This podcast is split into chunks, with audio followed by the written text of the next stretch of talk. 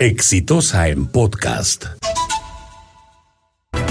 La aplicación con la severidad que se justifica de la eh, legislación universitaria sobre el licenciamiento está provocando una consecuencia que ya tiene características sociales, que es el hecho de que probablemente lleguemos al momento en que 200 mil estudiantes estén actualmente estudiando en universidades que no fueron licenciadas y que por lo tanto en un plazo máximo de dos años tienen que dejar de operar. Algunos de estos estudiantes podrán terminar las carreras, pero les incomoda y con razón el hecho de que van a tener títulos de universidades que perdieron el licenciamiento y por lo tanto no es lo mejor que podría figurar en sus currículums personales.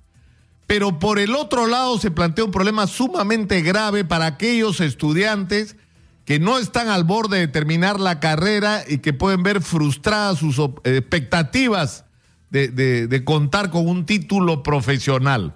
Y el problema es que esto no puede estar librado al azar, es decir, ¿cuál va a ser el, destino de estos jóvenes que eh, pueden pasarse otras universidades? Se ha hablado eh, eh, en, el caso de la Universidad de Las Peronas, que es una de las más grandes del país, se calcula que en total, incluyendo a los alumnos permanentes más aquellos que van y vienen, puede llegar a 100 mil estudiantes los que se verían afectados.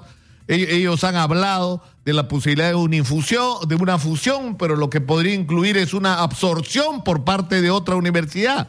Eso es una salida, pero lo que se ha publicado el día de hoy es una primera reacción, es decir, la, con respecto a la responsabilidad del Estado con lo que debería ser un compromiso constitucional, el darle a todos los peruanos la posibilidad de acceder a una educación pública así no pueda pagar por ella.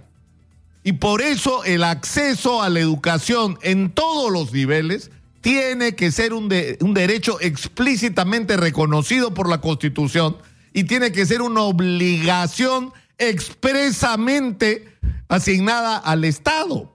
¿Y qué es, de qué es de lo que estoy hablando? Que si estamos en esta situación es porque es el resultado de toda una visión, de toda una ideología, de toda una estrategia que se ha aplicado con respecto a la educación en general y en particular a la universitaria. La educación en el Perú es una porquería porque no merece otro nombre. Y yo lo he dicho hasta el cansancio, los chicos van 11, 12 años al colegio y no les sirve para nada. Tenemos una educación memorística, tenemos una educación analógica en un mundo digital. Los chicos terminan el colegio y no entienden lo que leen no tienen comprensión de lectura, no pueden razonar matemáticamente, no pueden enfrentar problemas y reflexionar sobre ellos y resolverlos, porque no han sido educados para pensar, no han sido educados para nada.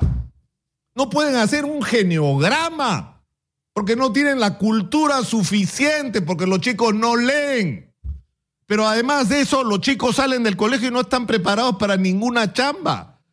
Y si quieren acceder a la educación superior, lo hemos repetido hasta el cansancio, tiene que ir a una academia preuniversitaria porque si no, no la hacen. Entonces, estamos hablando de un asunto muy serio y en ese contexto, lo que ha hecho el Estado peruano es renunciar a su obligación de darle a la gente lo que, lo que es el sustento de la democracia, que es el que no importa dónde hayas nacido, no importa si eres pobre o rico, si tú accedes a la educación vas a tener la posibilidad de ser lo que quieras en la vida. Y eso se lo estamos negando a los peruanos y se lo hemos negado las últimas décadas porque el Estado ha renunciado a su obligación de darle educación a la gente y que no dependa la educación de calidad, el acceso a la educación de calidad, el que tengas plata o no, tiene, o no tengas plata. Es decir, si tienes dinero, puedes tener educación y si eres pobre, te jodiste.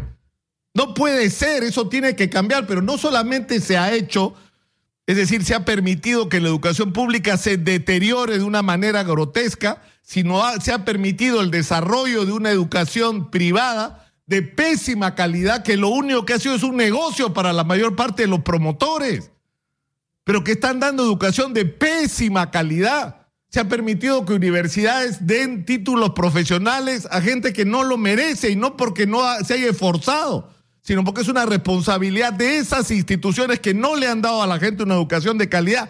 ¿Y eso con qué tiene que ver? con que la educación superior, para hablar de la universitaria, es muy cara. Ser médico, ser ingeniero, tener alguna profesión de estas que se requieren hoy en el mundo entero, ser marquetero o lo que fuera, cuesta. Y con las pensiones que se han estado pagando es imposible cubrir ese costo, es imposible, es un engaño. Es decir, es posible que quien la promueve ese tipo de educación se forre, eso sí, pero que hagas profesionales de calidad, imposible, imposible. Porque es cara la educación superior y eso implica que si alguien no tiene recursos, el Estado le tiene que garantizar su derecho a cambiar su vida accediendo a esa educación superior de una manera gratuita si es que no puede pagarla.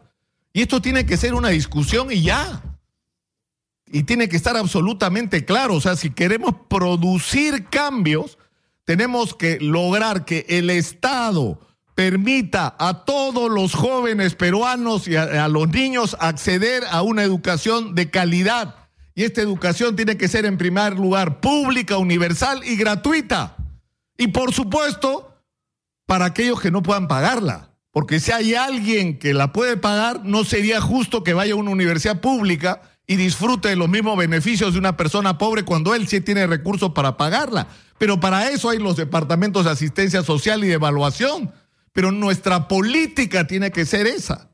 Porque eso es lo que va a provocar la transformación del Perú. Además, empezar a discutir por Dios, de una vez por todas, el contenido de la educación, el tipo de educación que vamos a dar, la, formación de la cabeza de nuestros chicos, no solamente como gente libre, democrática, respetuoso de los derechos de los demás, consciente de que los hombres y mujeres somos iguales, sino capaces de reflexionar, de enfrentar situaciones, de resolver problemas, de que sus cabezas funcionen, de que lean un periódico y entienden lo que dice.